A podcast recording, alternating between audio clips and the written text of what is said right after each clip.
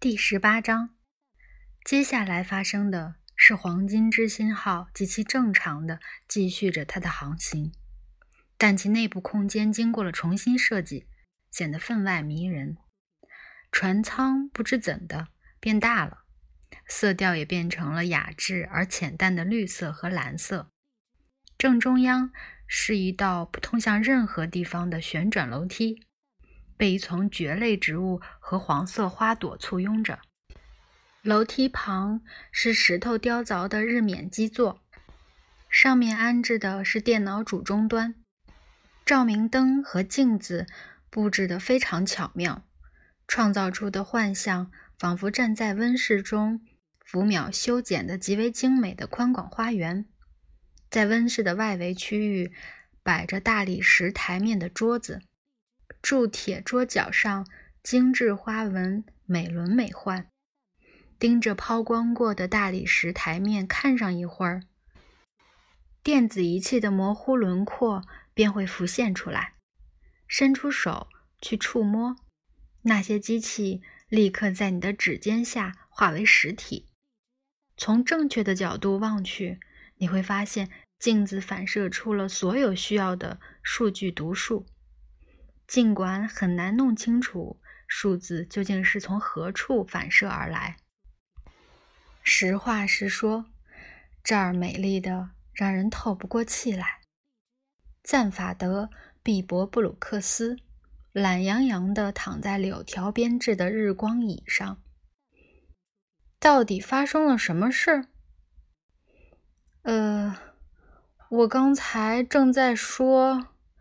慵懒地坐在小鱼池旁的亚瑟说：“不可能性引擎的开关就在这儿。”他朝曾经是开关的位置挥挥手，此刻那里是一个盆栽。可是，咱们这是在哪儿呢？福特坐在旋转楼梯上，手里拿着一杯冰的恰到好处的泛银河系。函数爆破剂就在原先的位置上，我觉得。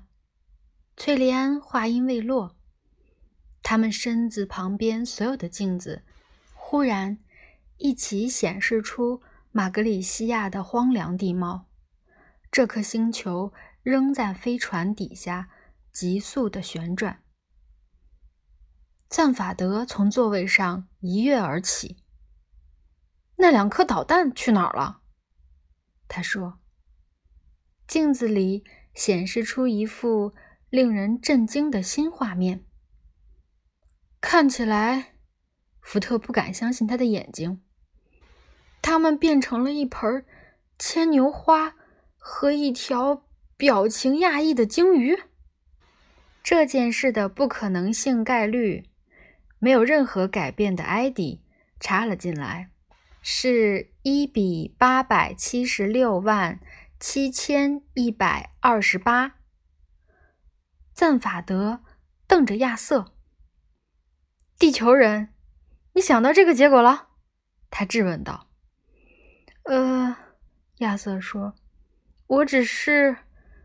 你的想法非常不错，明白吗？发动不可能性引擎一秒钟，但事先……”不激活保护屏障，喂，小子，你救了咱们大家的命啊，你知道吗？哦，呃，其实也没有什么特别的。亚瑟说：“是吗？”赞法德说：“算了，那就忘了吧。电脑带我们落地。可是，没听见我说话吗？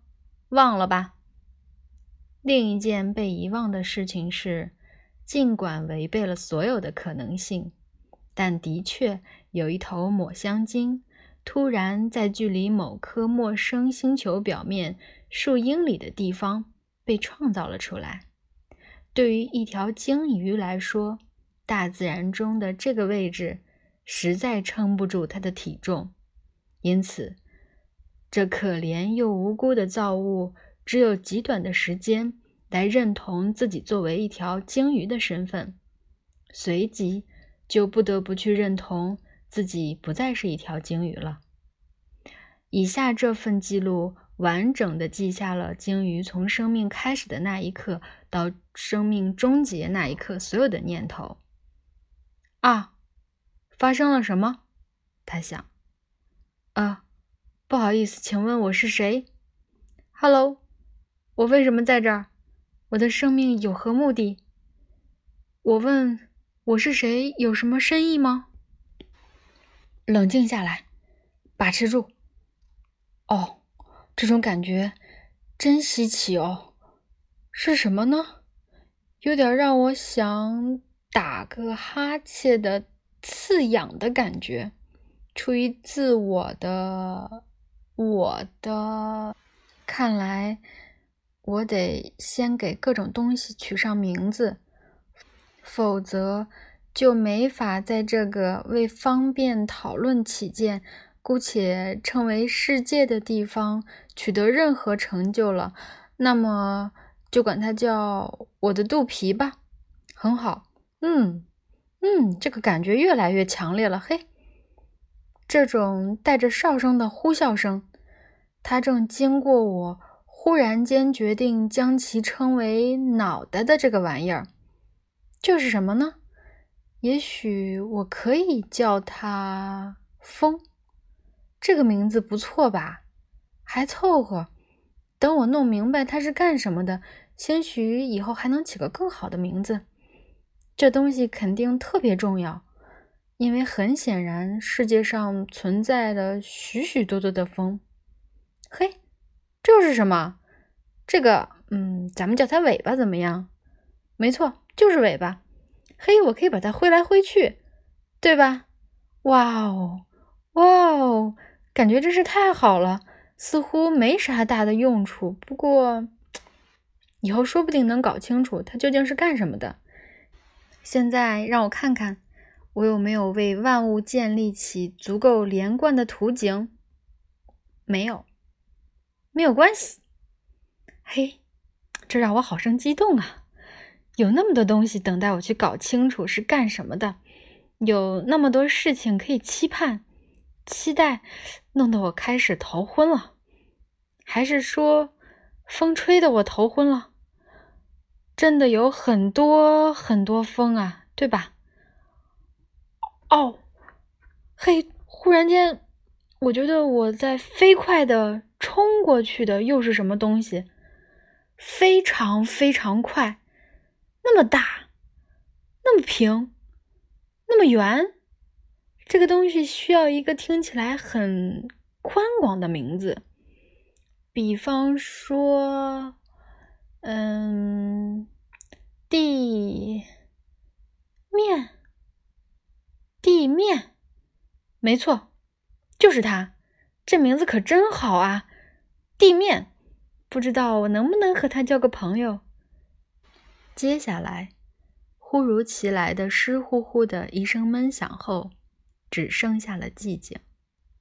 很有意思的事情是，那盆牵牛花坠落时，只转了一个念头。哦，不，怎么又来了？许多人对此做出的推断：假如能够确切知道那盆牵牛花为啥会有这个念头，那我们对于宇宙本质的了解就会更上一层。